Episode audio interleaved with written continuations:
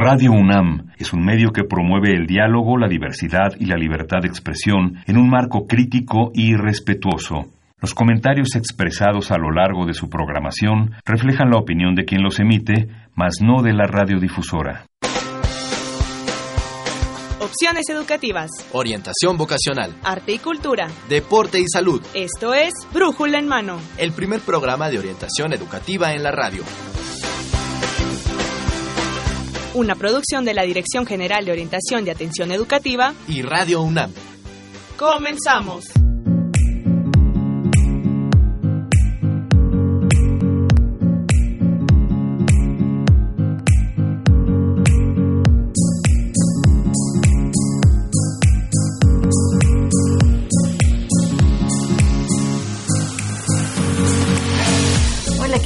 Buenos días en esta fresca mañana del 10 de junio del 2019. Vamos a iniciar Brújula en Mano en su programa número 1195 y en el micrófono vamos a estarlos acompañando. Evelia Valdovinos, muy buenos días.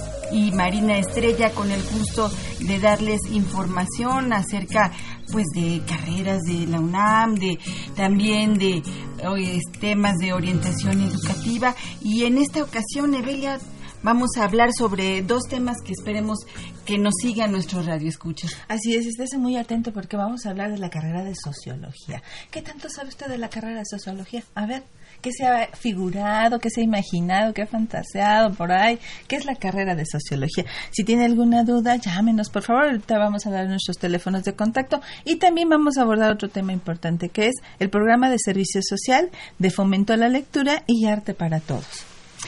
Sí, es un programa de servicio social muy interesante, de eh, digamos que un servicio que se da eh, a diferentes escuelas eh, primarias por parte de alumnos de la UNAM a todos estos chiquitos que están en este nivel de primaria y que quieren que, bueno, que inicien también su interés por, por la, lectura. Así es, vamos a platicar con ellos, van a venir estos chicos de estos alumnos de la UNAM para platicarnos su labor con chicos de, de primaria. Y bueno pues en una de esas a lo mejor nos dan algunos tips para que nosotros también lo vayamos planteando con nuestra familia con ¿no? Mari que tienes chiquitos sí, exactamente. O, o, a los, los radioescuchas que nos están escuchando que tengan jóvenes o, o niños que quisieran que bueno este, apartarlos un poquito más de los medios electrónicos y que empiecen siempre es importante el fomento a la lectura y sobre todo en este caso del servicio social que lo hacen de una forma lúdica muy divertida. Vamos a, platicar con Vamos a Recuerden que estamos en el correo de brújula en mano arroba hotmail.com, en el Facebook, por acá nos están viendo también, Facebook eh, brújula en mano, en Twitter arroba brújula en mano y nuestros teléfonos de contacto son 55 36 89 89 y 55 36 43 39. Comuníquese con nosotras, que estamos ahora, somos muchas mujeres, con nosotros, el productor y los demás. Estamos a la espera de todas sus inquietudes, de sus dudas. Aproveche ahora que estamos por acá con toda la disposición este, para contestar todas sus dudas y comenzamos. Comenzamos y antes, antes de comenzar, pues vamos también a saludar a todos nuestros internautas de Facebook que estamos ahorita en este momento transmitiendo el programa en vivo en esta red social. Sociales, bueno, pues nos estamos viendo a través de Facebook y saludamos a nuestros internautas de, de Facebook. No se despeguen de esta transmisión. Vamos a darles también información. Si ustedes también quieren interactuar con nosotros a través de esta vía, bueno, vamos a estar platicando con especialistas sobre estos dos temas que les traemos ahora ahora en Brújula en Mano. Ahora sí, Belia, pues vamos a comenzar. Ahora sí, vamos a comenzar, ¿ya vieron? Ok. Orientación educativa. Y en esta sección de orientación educativa les traemos para ustedes la carrera de sociología, Evelia. Sí, hoy vamos a hablar de la carrera de sociología y para mí es muy importante porque, bueno, primero que nada, bienvenida a la doctora Lorena Umaña Reyes. Ella es coordinadora de la licenciatura en sociología de la Facultad de Ciencias Políticas y Sociales de la UNAM. Bienvenida, doctora. Muchísimas gracias por la invitación. Gracias por acompañarnos, porque eh, platicábamos aquí fuera de los micrófonos qué importante es que nuestros alumnos y las personas que nos escuchan hoy, que son mamás, papás generalmente, tíos, parientes y demás adultos, eh, por el horario, eh, estén enterados de qué es la sociología. Es una carrera, mm, digamos que poco conocida, aunque tiene muchos años, por ahí algo intuyes de lo que pudiera ser la sociología y quizás te suena como algo muy teórico y y a veces muy abstracto. muy abstracto sí y, y, las mamás y los papás le comentaba yo a la doctora que a veces tienen esa inquietud de bueno y en qué vas a trabajar sí. Bueno y la sociología ya veremos ella nos comentará qué es dónde se aplica cómo se aplica para que vean que tenemos 127 carreras y no nada más 15 en la UNAM. Y, y además que la encontramos en todos lados.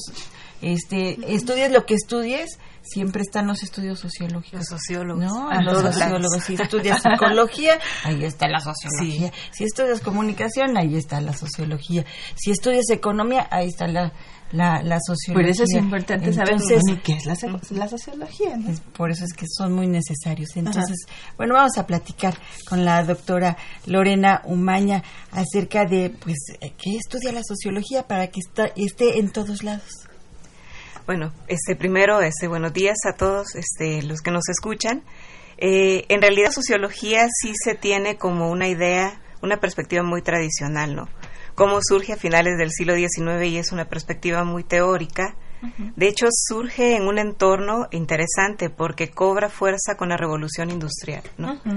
Y es a partir de ahí cuando ya el capitalismo llega a su madurez que empieza como a trastocar el orden social, ¿no? Entonces, empieza a verse la sociología como una alternativa, como un campo de conocimiento para el estudio de lo social, pero específicamente en temas de cómo se está transformando la sociedad, ¿no?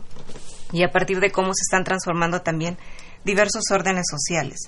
Eh, el punto es que eh, se tiene una idea de que la sociología es muy teórica, entonces es como como echar rollo. Bueno, este, yo tengo conocido que dicen la sociología y les digo no, no, no, este, la sociología es fundamental porque lo que busca es, este, diría Pierre Bourdieu, un, académico, un sociólogo francés, este, muy reconocido, que dice que se trata de desvelar este, cuestiones naturalizadas dentro de los ámbitos sociales.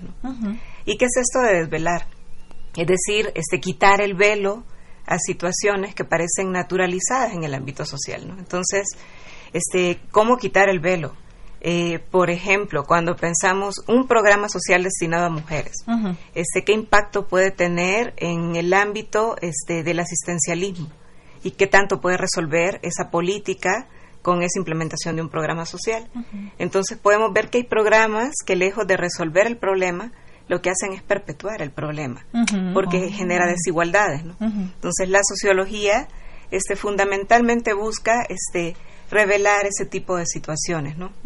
Yo les digo a mis alumnos en metodología, me toca dar clases de metodología, y justo cuando empezamos la materia les digo, están muy jovencitos para, seguramente para haber visto los Thundercats, ¿no? Y entonces se ríen, se ríen porque de alguna manera lo reconocen por sus papás, etcétera.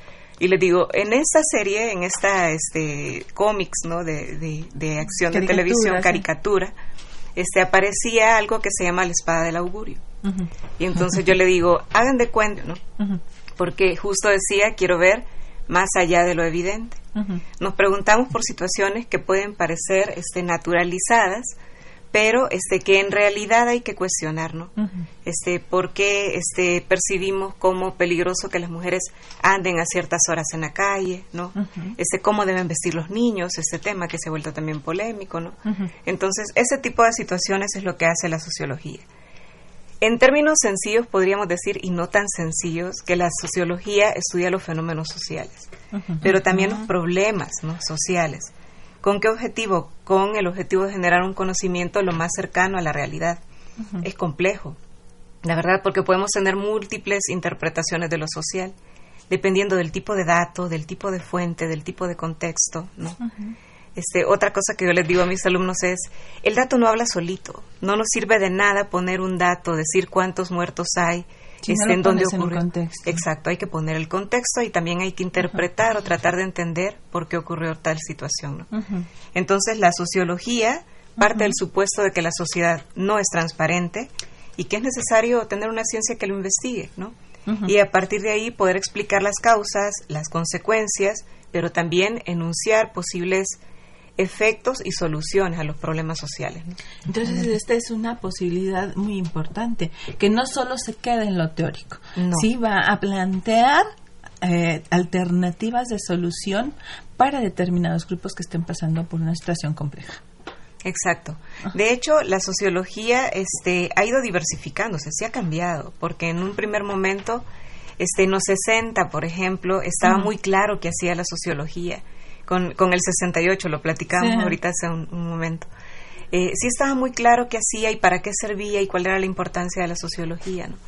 Pero poco a poco se fue desdibujando precisamente porque quedó en una noción, en una prenoción este, muy academicista, la sociología. Y no, en realidad es más que dedicarse al ámbito académico. De hecho, de nuestros alumnos, si acaso dos se dedican a lo académico, los demás están en sociedad civil, en empresa privada, están trabajando en gobierno. Muchos de ellos trabajan en estudios de mercado, en medios de comunicación, en, análisis de medios. Entonces, en realidad es una porción mínima la que se dedica a esa perspectiva tan, tan tradicional. Teórica, digamos. Teórica. Ajá. Eso es importante, ahorita lo vamos a remarcar porque aquí dice, bueno, ¿y cuáles son los ámbitos de acción de la sociología? ¿Cómo podemos ponerlos así para que todos entendiéramos? Claro. Eh, desde esta perspectiva de que la sociología permite comprender el orden social, este, en realidad partimos de un supuesto, no hay un solo orden social, hay órdenes sociales y por lo tanto hay ámbitos de acción. Este, la sociología hoy, por ejemplo, este, tiene un cruce de caminos con otras disciplinas como la psicología social, la antropología, la ciencia política, las comunicaciones, justamente porque la sociología este, está en distintos sectores, digamos, de la sociedad. Por eso tenemos sociología de la cultura, sociología de la educación, sociología este, urbanística, no sociología urbana, sociología rural, que ahorita ya como el campo está un poco descuidado, todo el mundo se está yendo más a la sociología urbana, ¿no? Sin embargo, sigue siendo prioritaria, sociología política, tenemos sociología del deporte, sociología de la religión, ¿no? Entonces, tenemos tantos ámbitos precisamente porque lo social atraviesa todo, ¿no? Entonces, por ejemplo, hay estudios actualmente que reflexionan sobre la Santa Muerte desde la sociología. ¿Y para qué se hace? ¿Para qué pensar en un fenómeno religioso como la Santa Muerte?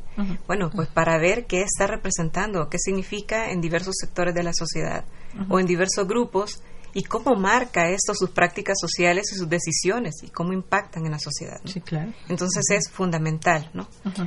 Eh, por ahí iría, digamos, esta perspectiva del campo de la sociología. Eh, ser sociólogo implica este, expandirse a ámbitos ya no solamente de la reflexión sociológica, el diagnóstico sociológico, por ejemplo, la planeación, el tema de este, el diseño de políticas sociales que antes no estaba tan reforzado en la sociología, hoy sí.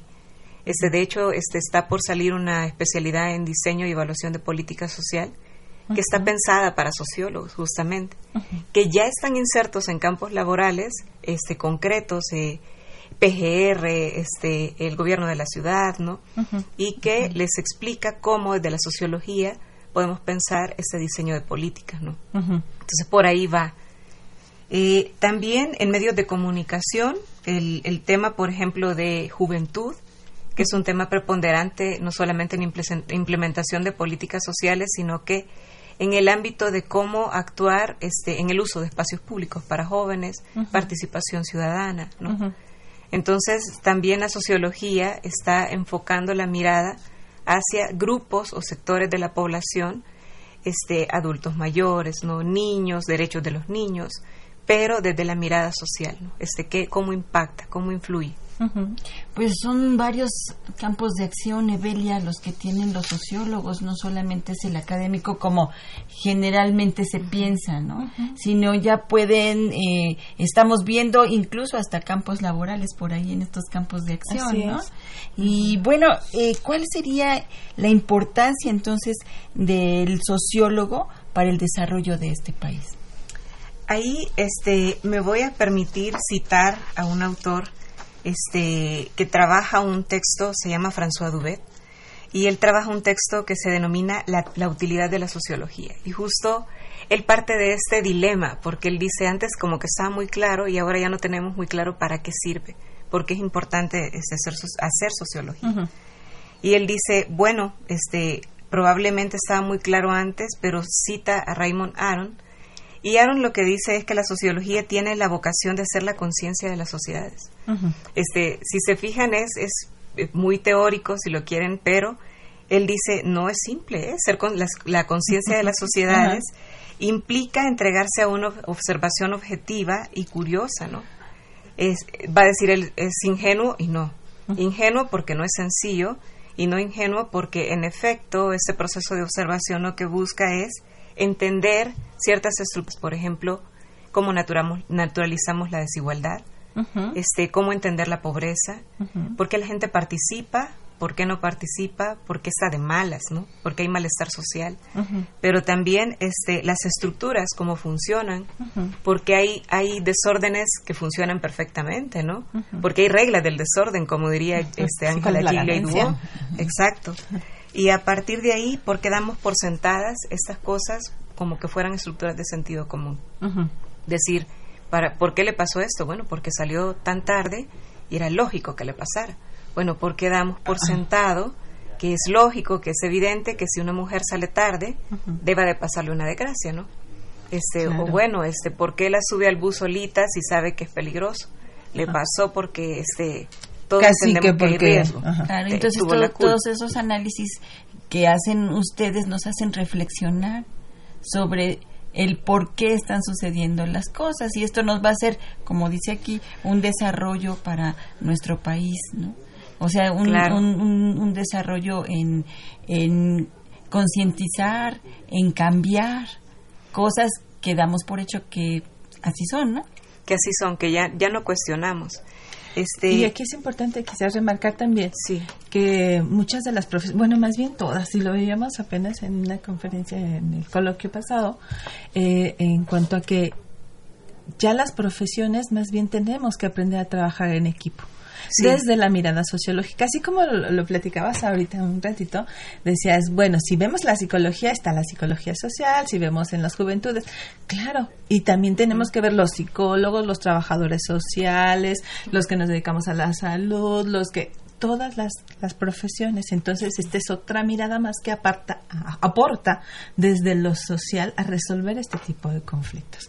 Y es algo que, que, me, quisiera hacer énfasis, énfasis pues en que ya las profesiones este, tenemos ya en el mercado de trabajo, en el ámbito de trabajo pues, que interactuar y que estar cada día más eh, dispuestos a trabajar en equipo y ver ese enfoque multidisciplinario que antes era como muy marcado, no, a los de derecho les toca esto, a los de psicología les toca esto, y como que nada más es como una distribución de tareas. Ya, y no te metas en lo mío y no me meto en lo tuyo, y ahora vemos que no, que los enfoques tienen que ser multidisciplinarios, ¿cierto? Cierto, de hecho, el plan de estudio de sociología le apuesta justamente a ese diálogo.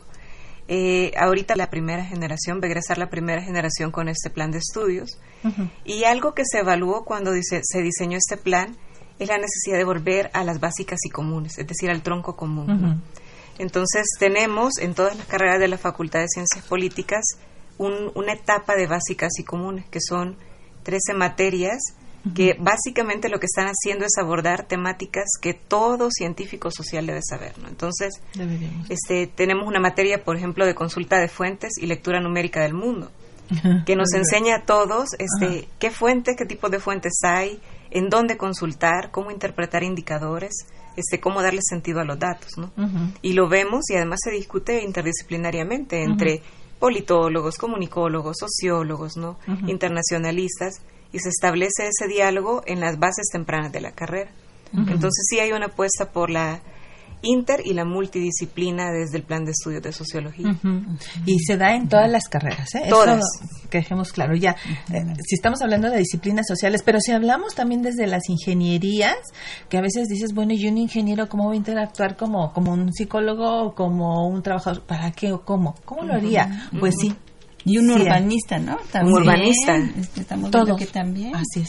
Entonces, para que vayan haciendo conciencia que todas, así como es la realidad, todos estamos conectados con todos de muchas múltiples formas. Y qué bueno que la sociología también incorpora esta visión de multidisciplinariedad. Sí, que también se abre a ella, que no se queda ahí en el limbo académico de pensante, ¿no? Exacto, sí, sí, sino se ha bajado, ha aterrizado a lo terrenal, aterrizado, con, ¿verdad? Con, con diferentes, diferentes profesionistas. Pero si en este momento hablamos, ya, específicamente de los chicos que quieren estudiar sociología, ¿cuál sería, los chicos y las chicas que quieren estudiar sociología, cuál sería su perfil? ¿Qué dirías que, que, les tienen que encantar y que fascinar y cuáles serían complementarios? ¿Cómo sería? En realidad hay, bueno, desde el plan de estudios, por supuesto, tenemos un perfil idóneo de qué ah, conocimientos, habilidades debería tener un estudiante que aspira a estudiar sociología. En conocimientos, pues, básicos de este, historia de México, historia del mundo, es muy importante porque luego este, llegan los estudiantes y no tienen nociones de, del mundo que habitamos. Este, uno pregunta básicos de cultura general. Y de estar al este, día con las noticias. De estar al día, por supuesto, pero también ese interés por reflexionar sobre lo social, porque este, no, no, no es posible un estudiante cómodo, ¿no? Que dé por sentado cosas que ya, ya están, porque entonces la sociología no, no, no rinde, no cumple con su objetivo, por ejemplo.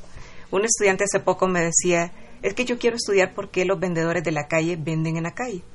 Y entonces yo le decía, muy bien, ¿cuál es, cuál es tu hipótesis? ¿no? Y me decía, por necesidad. Yo le digo, a ver, pero ahí aterricemos porque eso es una obviedad. Entonces, mejor preguntémonos qué condiciones o qué estructuras sociales han hecho que estén vendiendo en la calle y qué impacto puede tener eso en otros grupos que están conviviendo con ellos.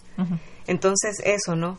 Ir más allá de preguntas que pueden parecer este, evidentes, en el sentido de que ya no tiene caso reflexionar sobre algo que ya está asumido, ¿no? Mejor reflexionemos por qué se ha asumido.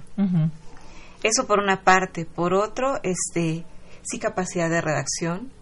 Este, tenemos muchos problemas este, en cuanto a la expresión no solamente oral, sino que la escrita, ¿no? De hecho, hay materias del tronco común que están enfocadas a reforzar eso, por supuesto y entonces hay argumentación de textos, esta escritura de textos, este lenguaje, cultura y poder para poder entender cómo se dan estas estas construcciones discursivas, pero también este ese, esa capacidad de poder implementar cosas, este creatividad, ¿no? Este capacidad también de poder diseñar y dar respuestas a problemas en el corto, en el mediano y en el largo plazo.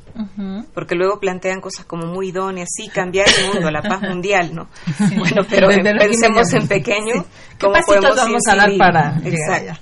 Entonces, fundamentalmente eso, ¿no? Este, un interés por el estudio de lo social. Y por la lectura. Parece, parece obvia, más, no, este, no es obvio, pero bueno, hay que hacer hincapié en esto porque llegan ahí, bueno, no, no, no leo mucho, pero me gusta. A ver, no, aquí la base es la lectura, o sea, no, te escapa, no, hay escapatoria. No hay escapatoria. ¿sí? Y aquí quizás, a ver, ponerles un ejemplo, como cuántas horas le dedican a la escuela, o sea, la lectura fuera de, fuera de clases, como cuántas horas sería nuestro.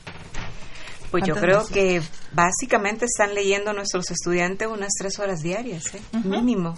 Entonces, para que lo tengan considerado, es, vas a la escuela, sí, pero aparte tienes este, tareas y lecturas, mínimo le echas unas tres horas más. Exacto. Algo que también a veces se da por sentado, pero que no, no es obvio, es esa capacidad de tolerancia, ¿no? Estar como muy abierto a distintos problemas sociales, pero también a distintas miradas. ¿Por qué lo digo? Porque a veces este, hay estudiantes que me dicen, este, es que estoy entrevistando a mujeres que sufren maltrato este, doméstico y, y, que dicen que está bien. Entonces, ¿cómo le hago entender que está mal? Y le digo, no, no le podemos decir que está mal, precisamente porque esa, esa es su concepción, esa es su percepción de su vida cotidiana. Entonces, tú no puedes llegar y corregirlas, son percepciones, no son buenas o malas, ¿no? Entonces, tolerancia. Y dice, pero entonces soy permisivo. No, no porque tú no estás, esa sería una segunda etapa. Este, ¿Qué podemos hacer para ayudar a estas mujeres que sufren maltrato doméstico a entender que eso no es natural, que eso este, es una transgresión y es un proceso de violencia. Ahí sí. Y que al final es tú desde, desde tus estudios lo puedes plantear, pero las personas, estos seres humanos que tenemos enfrente tomarán sus decisiones. Por alguna razón están en donde están. Y entonces la tolerancia, también la tolerancia a la frustración. Porque tu punto de vista no es el único punto de vista y tienes que entender que cada quien se maneja dependiendo de su verdad y su historia y su manera de ver vida y de vivirla, pues, ¿no?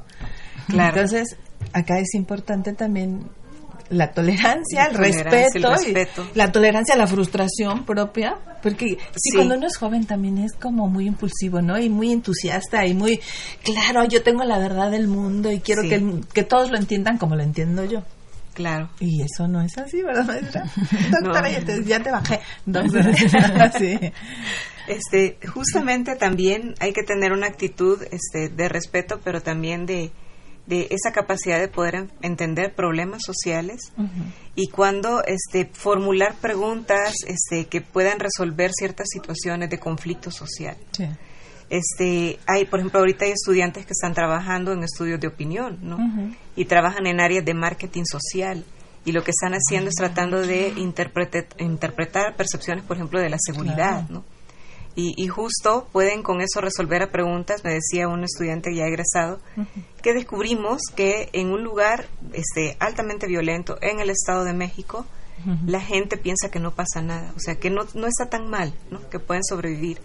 ¿Por qué? Siempre ¿Por qué? Le digo, porque han naturalizado la violencia pero eso no está bien, no, no, no está bien, pero este es, es un mecanismo de supervivencia, es una estrategia. Entonces, ¿cómo, qué tipo de políticas, qué tipo de programas podemos implementar para que se reduzca la violencia, ¿no? Y deje de naturalizarse. Pero ese tipo de situaciones solo se pueden ver ahí. Ahorita, por ejemplo, hay estudiantes que están trabajando desde la sociología jurídica, justamente, tema de sentencias, también este, el nuevo sistema de justicia penal acusatorio lo trabaja la directora de la facultad, por ejemplo, con un grupo de estudiantes. Y ella justamente ha hecho un seguimiento a cómo han cambiado las prácticas sociales de los operadores, ¿no? con, con, el cambio del sistema de justicia penal. Entonces, ese tipo de estudios solamente lo puede hacer un sociólogo, porque un abogado va a tener una mirada jurista, ¿no? Pero el sociólogo va a hacer una interpretación sociológica del ámbito jurídico, ¿no? Entonces, ahí está, digamos, su aporte. Pues no se nos acaba el tema, pero se nos acaba el, tiempo, Evelia. Quisiéramos seguir eh, platicando con la doctora. Quedaron muchas cosas por decir de la doctora, ya sabemos. Pero bueno, podemos, podemos encontrar más información y más recomendaciones de, de la carrera en dónde, doctora. Este, para el sistema escolarizado, este, por supuesto pueden encontrarnos en CEU, en el Centro de Estudios Sociológicos, edificio E, primer piso. Ahí estamos en el circuito Mario de la Cueva, en Ciudad Universitaria. Y nuestros teléfonos son 5622-9414 y 9415.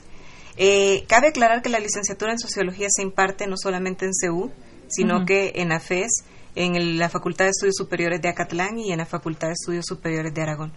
Entonces, bueno, también está en www.políticas.unam.mx este diagonal CES, ¿no? Para que ahí puedan encontrar. ¿Son diferentes planes de estudio en las tres entidades? Sí, sí, sí, son tres planes de estudios distintos. Diferentes, con diferentes perfiles también. También. Si alguien quiere, ¿cuáles serían así rapidísimamente los perfiles del que quiere estudiar este, en Aragón, en Acatlán y en Ciencias Políticas? En CEU este, tenemos un perfil este, que le apunta mucho a la metodología, entonces está formando gente para que pueda realizar diagnósticos, generar planes, este, hacer intervención social y entonces hay, hay un campo muy fuerte de la metodología y del ámbito de técnicas de investigación cual y cuanti, ¿no? en, en Acatlán entiendo que está más enfocado hacia el ámbito cuantitativo y no está tan diversificado. Este, por ejemplo, nosotros tenemos más de 100 optativas este, por área. este, en Acatlán es, más reducido el, el, ámbito en ese caso. En Aragón está todavía este, más enfocado hacia cuestiones de representaciones sociales, ¿no? percepciones. Entonces, digamos que cada uno tiene su especificidad. ¿no? Sí.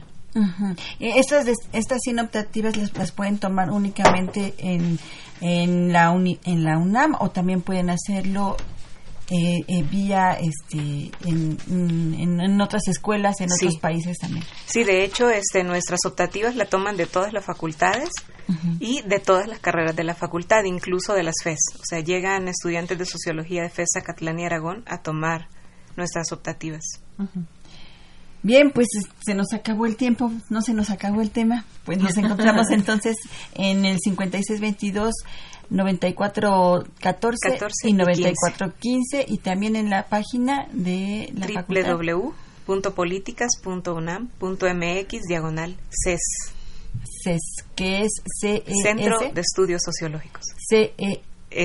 Perfecto, ahí los vamos a encontrar a todos los sociólogos si ustedes están interesados en tener más información sobre esta carrera que pues es muy interesante, muy interesante el, el haber conocido nuevamente a la sociología ya en estos tiempos.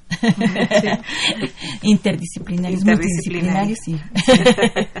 Muchas gracias, doctora. Muchísimas gracias. Agradecemos a la doctora Lorena Umaña. Reyes, quien es coordinadora de la licenciatura de Sociología de la Facultad de Ciencias Políticas y Sociales de la carrera de Sociología en la Facultad de Ciencias Políticas y Sociales. Muchísimas gracias, doctora. Muchas gracias a ustedes. Gracias, doctora. Y bueno, pues agradecemos a todos nuestros internautas que están muy pendientes de esta plática. Ah, saludamos a Livia Gómez, a Emma Centeno, a Javier García, a, Gaby Cabrera, a Emanuel, Granados y a Alex Hernández. Así es, muchísimas gracias por seguirnos en nuestras redes sociales. Los invitamos a que nos llamen 55 36 89 89 para todos nuestros radioescuchas del 860 AM de Radio Universidad Nacional. Estamos esperando sus comentarios. Regresamos, no se vaya. Vamos por la segunda parte de Brújula en Mano. Servicio social.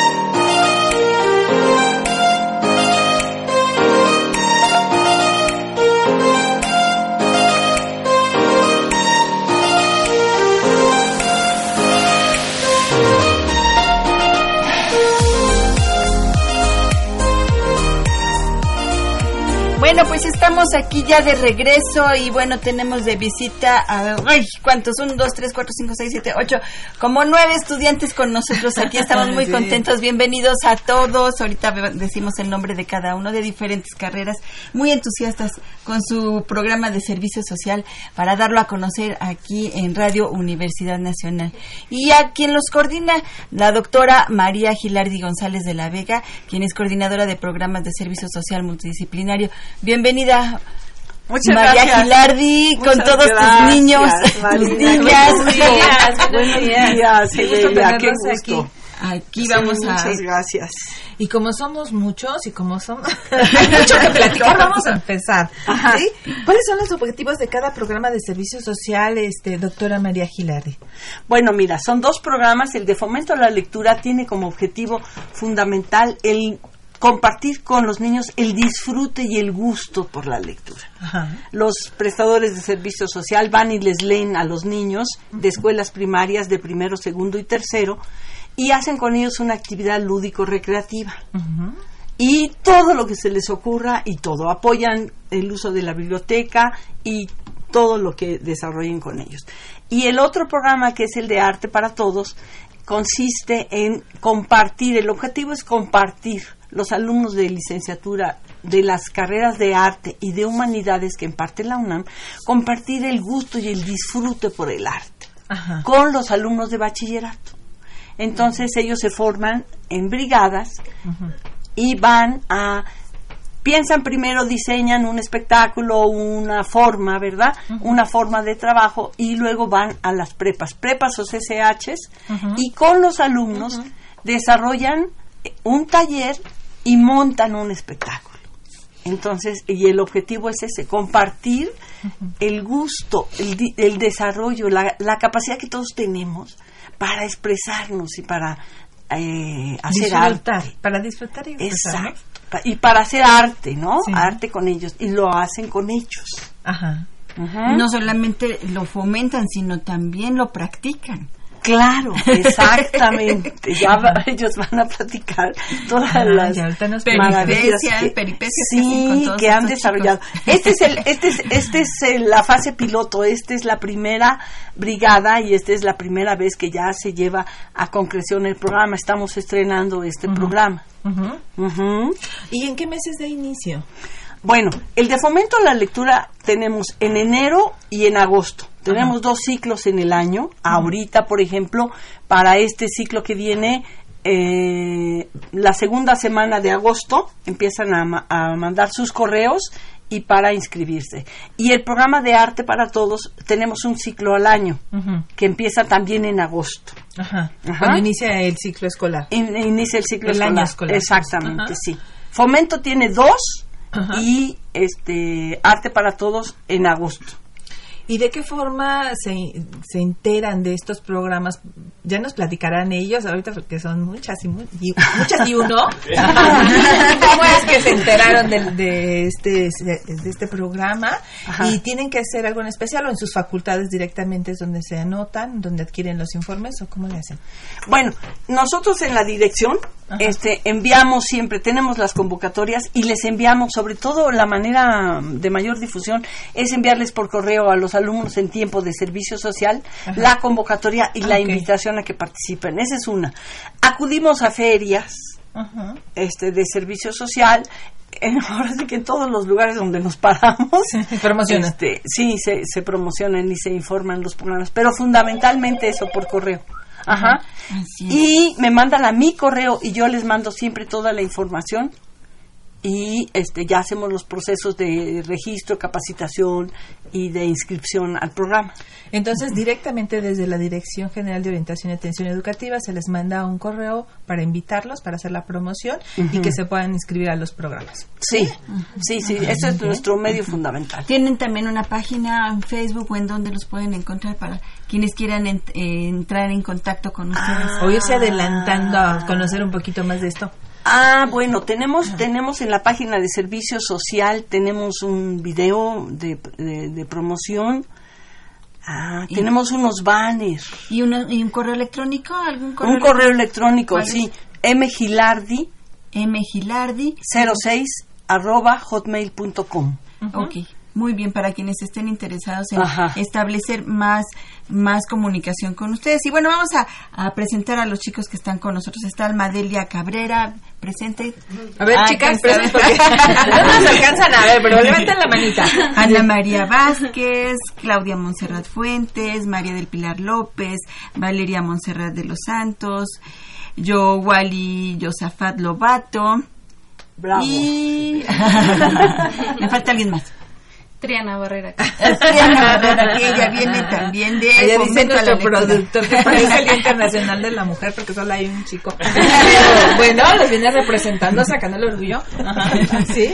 ¿Quién quiere participar? ¿Quién, ¿Quién nos quiere platicar acerca de qué es lo que ha vivido en este programa? ¿Cuáles son las actividades? ¿Cómo han logrado que eh, motivar a los chicos del bachillerato? ¿Quién empieza? ¿Quién dice yo? Eh, yo. Bueno, ah, sí, por favor, por favor, yo eh, bueno, nada más queríamos agradecer a la profesora Gilardi por la oportunidad porque precisamente como dice nos llegó un correo a todos y entonces a través de ahí nos reunió este primer equipo y la razón por la que nos interesó tanto fue que precisamente era un programa nuevo que se trataba de que trataba de integrar diferentes disciplinas que estuvieran relacionadas con el arte para hacer algo algo padre no algo que pudiéramos regresar a nuestros compañeros más jóvenes. Entonces ese fue como el el, punto que, que, nos llamó más la atención del, del, programa, ¿no? Compartir lo que sabíamos para llevar a cabo un espectáculo que fuera más allá de, de un servicio social donde pues, tenías que ir, firmar, y, sino algo que de verdad podíamos hacer. Creo que esa fue la oportunidad que nos llamó la atención para acercarnos al programa. ¿Tú de qué carrera eres? Yo soy de la carrera de diseño y comunicación visual de la FESCO Autitlán. Mm, y entonces, precisamente por la naturaleza de mi carrera, dije, pues aquí es un lugar ideal para demostrar que el diseño pues puede utilizarse en un medio interesante. ¿Son de carreras artísticas del corte artístico o de, o de qué carreras son? A ver, chicas. Bueno, nosotros somos, bueno, yo soy de pedagogía. De pedagogía. de pedagogía. De pedagogía. Yo soy yo soy de diseño igual. Diseño. ok. Yo de letras hispánicas. De letras hispánicas. de historia. De historia. Y yo vengo de la Facultad de Arquitectura. ¿Qué hace arquitectura? ahora nos va a comentar. Ahorita nos platica. Porque Triana está en el de fomento a, la, lectura, que es, otro, es, otro es el otro programa también de arquitectura. Es excepcional. Exacto. que luego nos va a traer a su banda, ¿verdad? También. la de arte para todos. Ahora, ¿quién les quiere platicar cuáles son las actividades que han realizado en este programa? Este, bueno, las actividades que hicimos, las planeamos en una fase del programa donde teníamos reuniones y el punto era como acercar a los alumnos a esta parte del arte, entonces todas las actividades que nosotros planeamos eran eh, o salían de las carreras que estudiamos como parte base y además para fomentar la participación de los alumnos. Nosotros hicimos eh, actividades con ellos recreativas donde se movían, participaban, creaban y después de esas actividades, de esa información que nosotros les dimos, les dimos, de esa educación eh, que les pasamos, por así decirlo, de nuestras carreras, este, con eso se creó un espectáculo. En este caso, como fueron dos brigadas, fueron dos espectáculos. Un cortometraje eh, con índole, ¿cómo puede decirse? Mm, de ay, ¿cómo se llama? Ideología de género. Y un show. Perspectiva de género. Perspectiva de género. Y este. Carnaval, que fomentaba el. Pues que todo mundo puede hacer arte, ¿no? En el caso del CCH Azcapo. Entonces ustedes cuando entran cuando entran al programa, ustedes mismos generan las actividades que se van a realizar. no es algo que el programa les diga, a ver, van a aplicar tal. Ustedes tienen que tener la creatividad y aplicar sus conocimientos. Todo lo que han aprendido en la universidad, muchachos, ¿ok? Eso, lo tienen que aplicar acá, ¿sí? Sí, y justo, este, bueno, todas las actividades que, que hicimos, este, obviamente iban cambiando a veces, porque como sabemos, cada individuo es diferente. Cada, este, chico tenía diferentes, este, pues, necesidades y pues iban unos no sé para este más relacionado a actuación otros un poco relacionados más a la pintura no entonces nosotros lo que queríamos es empaparlos de todo lo que es arte en general y aparte encaminarlos a lo que a ellos les gustaba Ay, pues tenemos reacciones en Facebook. A ver, a ver. Sí, sí, sí, tenemos Diego Gamboa, Corazoncito Satriana. ¡Ah! muy bien, muy bien. Arturo González, también saludos a todos, a todos, a todos los de Fomento a la Lectura y Arte para Todos. Y bueno, yo también quisiera saber... Eh, ¿Qué, ¿Cómo le hace alguien de letras hispánicas para, para ah, hacer un fomento a la, a la cultura. ¿Cómo le hace eh, eh, Letras Hispánicas en este, en este programa? Ah, pues bueno, en un principio, como mencionaba mi compañero, yo también me acerqué porque me parecía interesante un servicio donde se hablara del arte directamente desde la creación y no solo desde, pues a lo mejor uno piensa ¿no? que los de letras se van a dedicar como a la edición o a la escritura. Eh, entonces, pues a mí, por ejemplo, casi siempre me tocaba un poco la parte del discurso, ¿no? Cómo manejarlo con ellos, cómo utilizar las letras también para eh, acercarse a los otros tipos de arte y viceversa, cómo desde ellos podíamos llegar a la lectura también. Entonces, pues realmente lo mezclábamos todo un poco. Nunca fue, como mencionaba Daniela, nunca fue cortado, como hoy vamos a ver danza, hoy eso, sino lo mezclábamos todo un poco y hacíamos que el arte funcionara por sí misma, no por las disciplinas, sino por lo que produce en las personas, ¿no? Entonces, pues yo creo que así, a mí me gustó mucho leer y realmente me impresionó ver que había personas en el CCH, por ejemplo, que es donde a mí me tocó trabajar, eh, que realmente estaban interesados en la lectura. a lo mejor no en lecturas que yo veía en la facultad, evidentemente, pero que tenían un primer acercamiento y que tenían un interés en las letras y que a ellos, por ejemplo, les ayudaba mucho si yo les comentaba lo que hacía, como que les abría un poco el panorama y sabían que lo que ellos querían hacer, escribir o leer o ser editores o lo que fuera, eh, tenía un futuro, ¿no? Porque a veces no nos mencionan mucho que podemos estudiar carreras relacionadas al arte, es algo que realmente no se trata. Y creo que todos podemos hablar con los chicos y decirles como no, eh, lo que te interesa o esto que tú estás planeando y que parece un sueño a lo mejor, tiene eh, pues bases y puedes estudiarlo y puedes llevarlo a niveles mayores. Mira qué bien. ¿Y cómo lograron eh, interesar a los chicos, motivarlos para que estuvieran en estos programas? Porque bueno, en, nivel bachillerato a veces de repente somos muy apáticos también, ¿verdad? Ay, bueno, ya mato clases, me voy con los cuates. No, pero ¿cómo le hago para, cómo le hicieron más bien para que ellos se motivaran?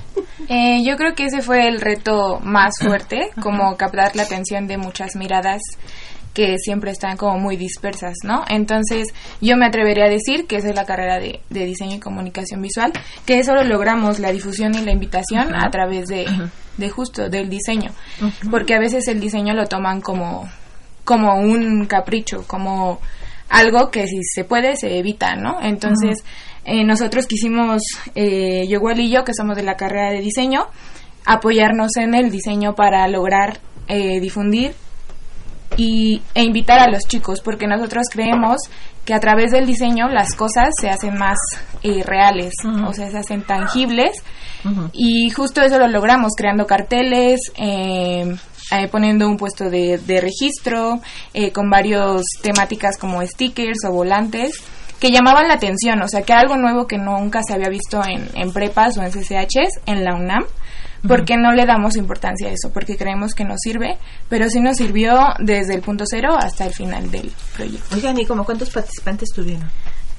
al principio se inscribían bastantes, pero como en todos los talleres sabíamos que iba a ir como bajando el número, ajá, conforme pasaba el tiempo, pero a pesar de eso, ambos programas nos quedamos, bueno, ambos brigadas nos quedamos como con 20 participantes más o menos. Interesante. ¿Cuáles son las actividades que hacen, que realizan con estos chicos de bachillerato? Pues mm, realmente eh, las actividades son muy amplias no nos enfocamos como de, ah, como mencionaban hace rato, no nos quedamos como, hoy vamos a ver danza y, les voy a enseñar la técnica de X cosa. Porque los chicos pues no van enfocados solamente a eso.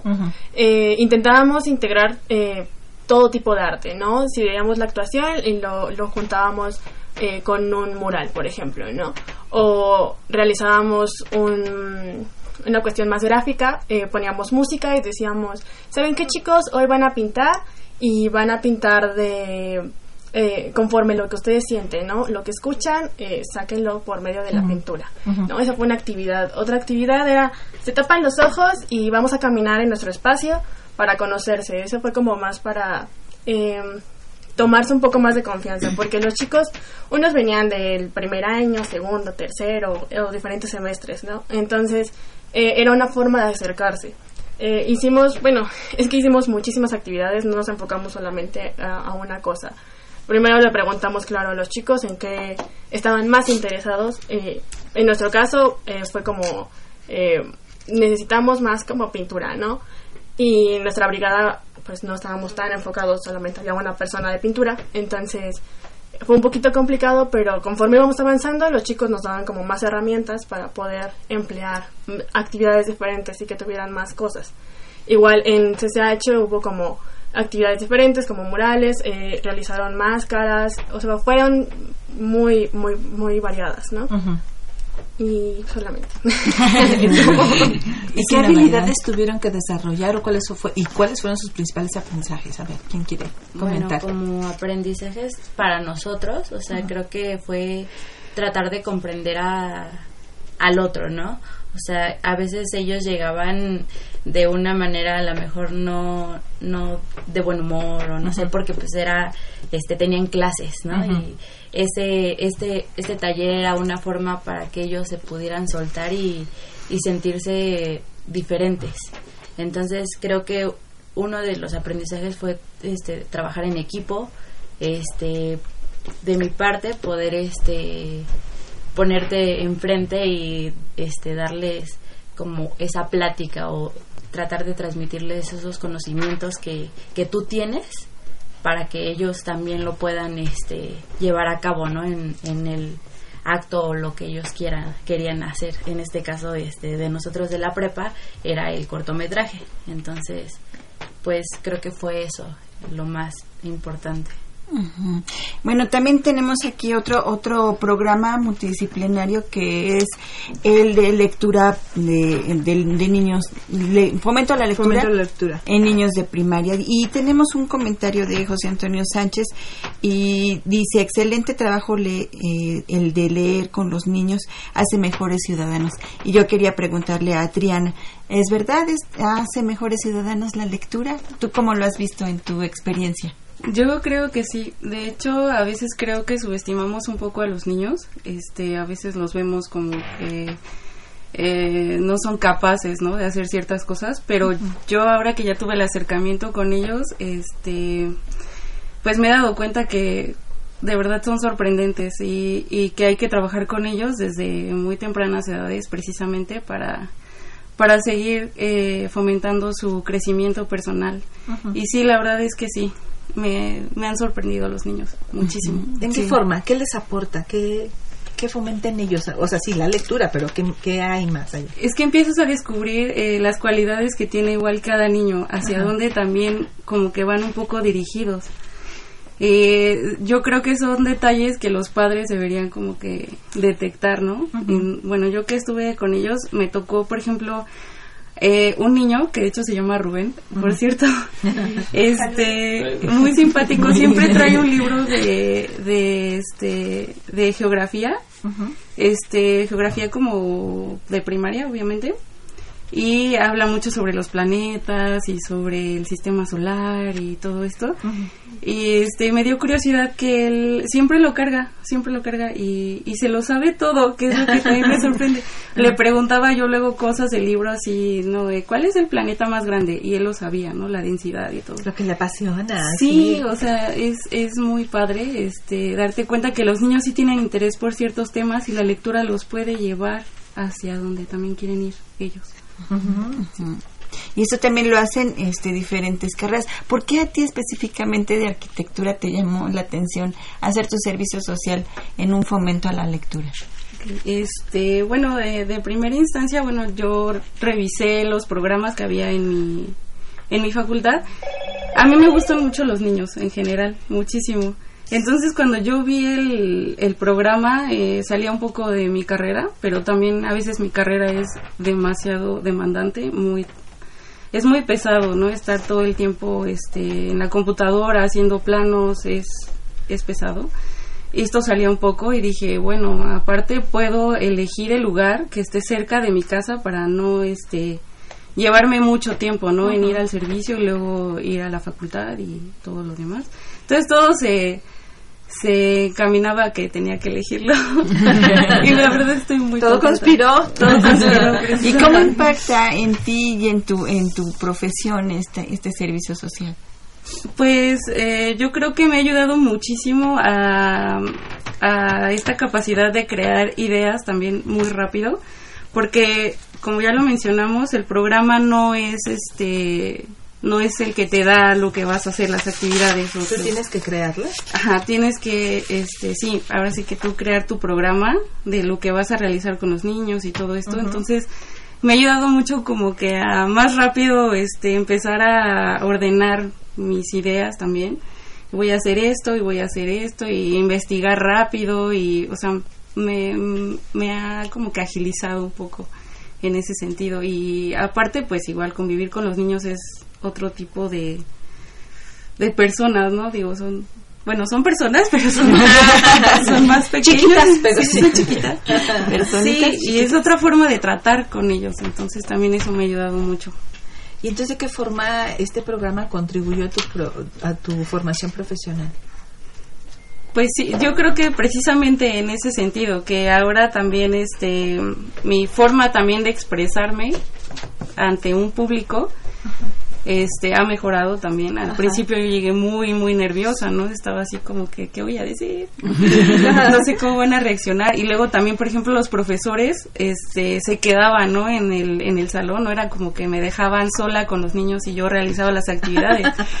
Eso como que observando qué iba yo a decir, qué iba a hacer y me ponía muy nerviosa, pero conforme fue pasando el tiempo, ya este, mi habilidad de enfrentarme al, al, al público, aunque sean niños, pero es un público y me, me ayudó muchísimo y en mi carrera pues también porque en mi carrera pues constantemente tengo que estar exponiendo mis ideas, mis proyectos, todo lo que tengo que realizar este es ante un público y esto me ha ayudado muchísimo. Y de hecho hace rato comentábamos con la doctora de coordinadora de sociología que precisamente tenemos que empezar a ver no ya tiene un tiempo que las que ya en el mercado de trabajo que ya en el campo laboral las profesiones o sea el, eh, implantarlas pues es multidisciplinario. Ya no es como antes ay bueno yo nada más soy arquitecta y me dedico a hacer los planes tú eres este de letras nada más te dedicas a esto. No ya todas las profesiones tenemos que ver así y así es la vida. Todas tenemos que ver con todas y todas nos tenemos que estar involucrando.